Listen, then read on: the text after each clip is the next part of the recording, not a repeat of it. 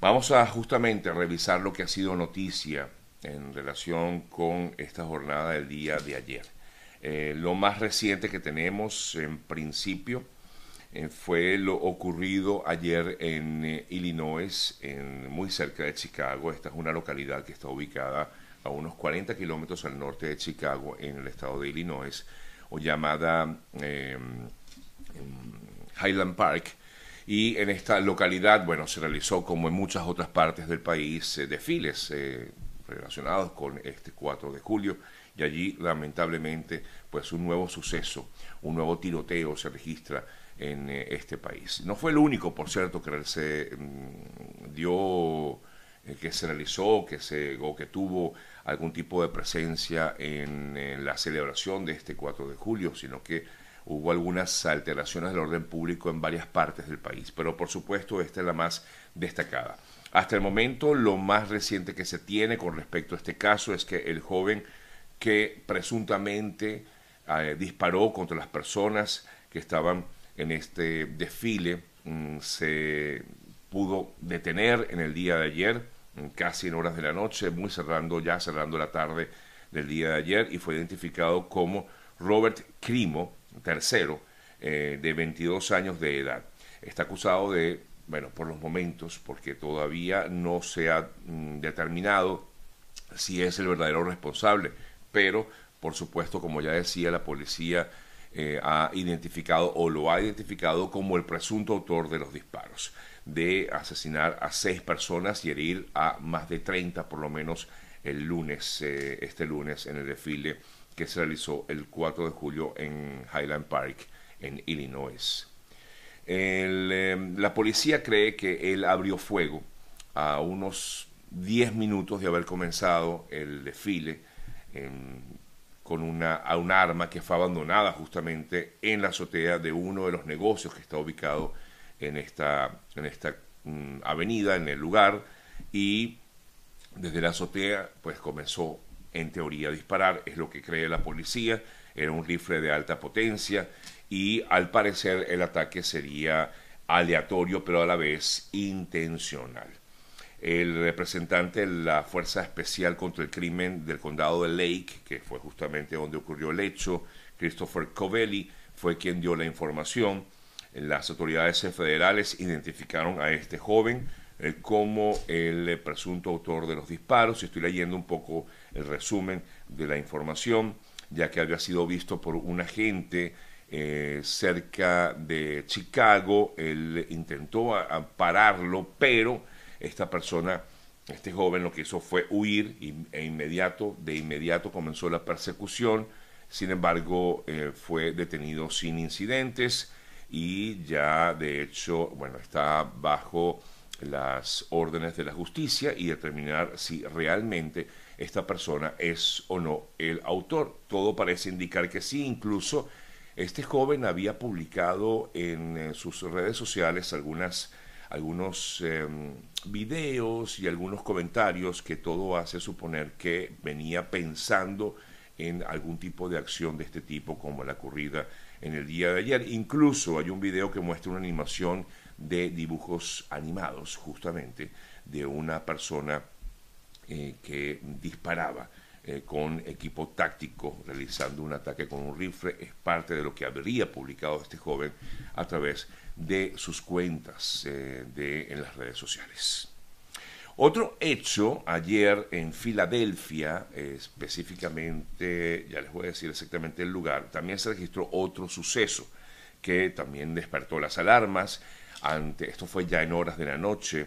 y la información de lo ocurrido en Filadelfia indica que dos oficiales fueron heridos mm, el lunes en la noche, cerca de las 10 de la noche, en la cuadra 2500 de Spring Garden, cuando el espectáculo de fuegos artificiales eh, se estaba justamente registrando anoche en Filadelfia. Las eh, fuentes informaron a ABC, que es el de donde traigo este, este, esta información, creen que los disparos se produjeron en un lugar frente al Museo de Arte de Filadelfia, pero detrás del escenario principal en eh, Oval. Los asistentes a la celebración eh, pudieron ser vistos corriendo por la avenida eh, el Parkway Ben Franklin, luego que eh, comenzara este tiroteo. Dos, dos, oficiales fueron heridos, desconocíamos todavía em, por qué se habría iniciado este tiroteo. Y por supuesto, al escuchar los disparos la gente sale corriendo. Algo similar ocurrió ayer en Orlando, pero les puedo decir que lo de Orlando anoche, que mucha gente me escribía, por supuesto saben ustedes que hay una comunidad importante de compatriotas que vive en Orlando, decían que había habido un tiroteo y por supuesto comienzan los, los eh, rumores, pero se pudo determinar, según autoridades e, en Orlando, que no hubo evidencia de tiroteo en esta localidad, en el downtown de Orlando, donde supuestamente también había un gran número de personas observando estos espectáculos de los fuegos artificiales del 4 de julio. Estas personas, al parecer, creyeron escuchar disparos y por eso salieron corriendo y esto originó un caos inevitable. lo entiendo perfectamente, la policía incluso también corría de un lado a otro sin saber realmente si había mm, sucedido algo en particular, pero luego las autoridades, em, horas después, determinó eh, que no hubo evidencia de tiroteo, que no había peligro, pero bueno, la gente inmediatamente salió corriendo del lugar ante todo esto que había ocurrido horas antes, tanto en Highland Park, en Illinois, como en Filadelfia. Es normal que este tipo de situaciones, digo, que la gente reaccione de esta manera. Yo recuerdo, amigas, amigos, hace unos, eh, yo creo que dos años atrás, me tocó, cuando era reportero con Univision, me tocó estar en el eh, Dolphin Mall, que está aquí ubicado en la ciudad de Doral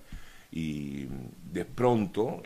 estaba yo, de hecho, haciendo una, la cobertura de un, era en Navidad y estaba haciendo la cobertura de lo que era justamente el día de Navidad y el día posterior a Navidad. Y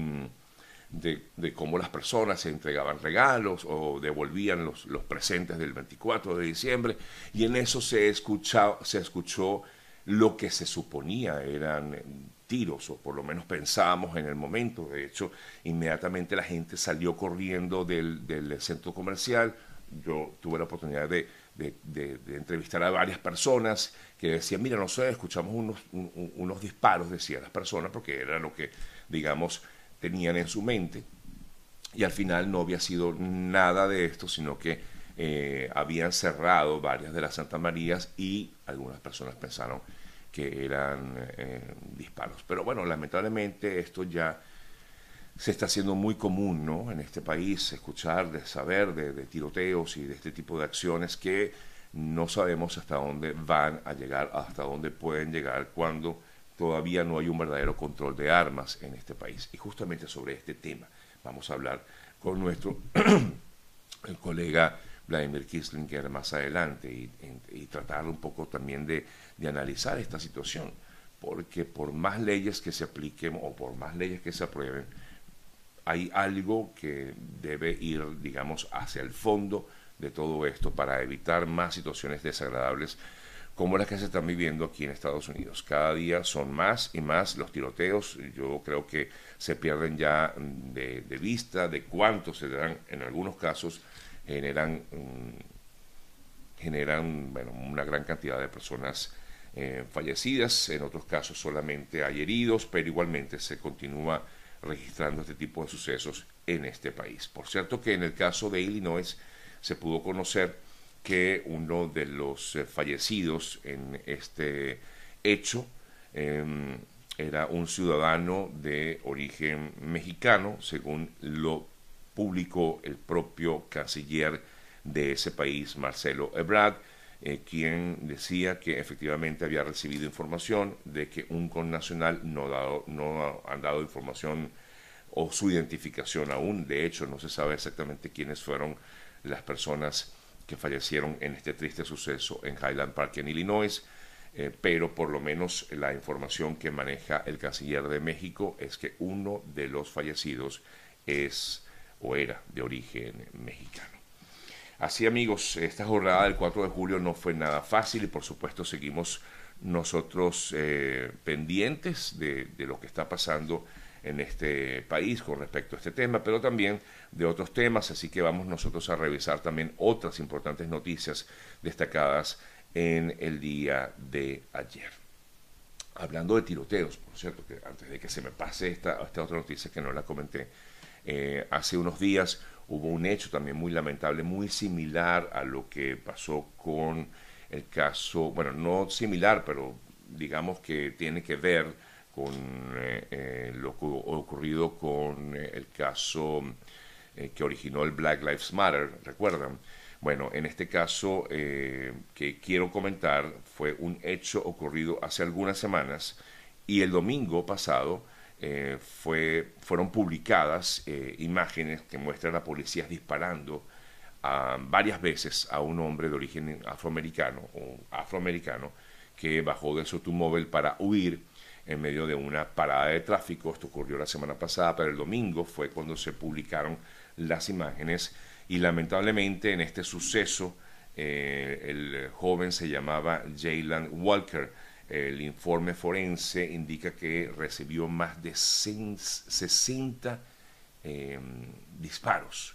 en eh, el cuerpo de este joven de 25 años de edad y además hay inclusive algunos videos, como ya decía, que se han publicado de este terrible eh, suceso. Ocho oficiales se vieron involucrados en este tiroteo eh, y recibieron, por supuesto, eh, licencia para procesar la investigación que se inició con respecto a la muerte de este joven Walker. su nombre es Leila Walker eh, registrado en Jalen Walker, perdón. Esto ocurrió la semana pasada en la localidad de Akron. Bueno, es un poco lo que está ocurriendo pues, en este país y que es un, un terrible mal que se vive y que origina pues muchas zozobras. Por eso todo esto de anoche en Orlando y por eso toda esta angustia que se genera cuando se cree que puede haber algún tipo de, de, de suceso como este, de un tiroteo, nadie quiere estar involucrado en nada de esto, ¿no? Nadie quiere estar, en, verse inmerso en una situación tan terrible como esta. Bueno, seguimos revisando informaciones eh, registradas en las últimas horas, aparte de esta situación, como les decía, de estos tiroteos registrados aquí en Estados Unidos. Otro se registró, pero en eh, Dinamarca, el, eh, auto, esto fue la semana pasada, el autor de los disparos en, este en un centro comercial en Copenhague que dejó tres muertos y cinco graves, cinco heridos graves. Tiene antecedentes psiquiátricos, dijo la policía de Dinamarca, que agregó que por el momento no habría indicios de que hubiese sido un acto terrorista, que fue lo que en un principio la gente comenzó a comentar. Se trata de un joven de 22 años de edad, también, por cierto, de origen danés, y que fue detenido luego de la matanza al parecer habría elegido a sus víctimas al azar, dejó tres personas fallecidas, como decía antes. La, policía considera que los videos del sospechoso que circularon desde el domingo en la noche eran totalmente auténticos, donde se le veía eh, mm, a este joven invitando gestos de, suicidio, incluso eh, posando con armas. Pareciera que, que, hay como un denominador común con este tipo de atacantes en cada uno de estos tiroteos, no digamos que todos son iguales, pero hay como un denominador común en cada uno de estos hechos. Lamentablemente pareciera que hay como una tendencia hacia eso. ¿Qué es lo que realmente ocurre? Son problemas de salud mental, son problemas derivados de la violencia eh, ya casi común a través de los medios de comunicación. Justamente todas estas son preguntas que, a las cuales no tenemos una respuesta concreta pero todo hace suponer que pudiera estar involucrados o tener algún tipo de vinculación. En este caso del joven de Dinamarca, eh, según la información policial, tiene antecedentes eh, psiquiátricos, pero no, tiene, no tenía indicios de haber cometido hechos similares en el pasado. Otra noticia que se dio a conocer muchísimo este fin de semana fue la supuesta muerte de Iván Márquez, el eh, guerrillero y jefe de la segunda marquetalia de la disidencia de la FARC, supuestamente eh, que, habría caído en territorio venezolano. Esto todavía no ha sido confirmado por el gobierno de Colombia, No obstante, medios como la revista Semana, que ha venido trabajando desde hace mucho tiempo con eh, temas de investigación y sobre todo con el caso de las disidencias de la FARC, según la, revista Semana, efectivamente Iván Márquez, según fuentes que ellos manejan, le habría fallecido justamente o habría caído en territorio venezolano, donde se encontraba refugiado desde hace un buen tiempo. Esto, voy a insistir, no ha sido confirmado por las fuentes oficiales, es decir, por el propio gobierno de Iván Duque, que apenas sabe de que si esto es real, lo, lo, da a conocer. Eh, hasta el momento, pues no se ha, no se ha corroborado esta información. Pero eh, lo cierto es que el señor Márquez ha venido eh, trabajando desde Venezuela, desde territorio venezolano, orquestando una serie de acciones también en contra del gobierno de Iván Duque.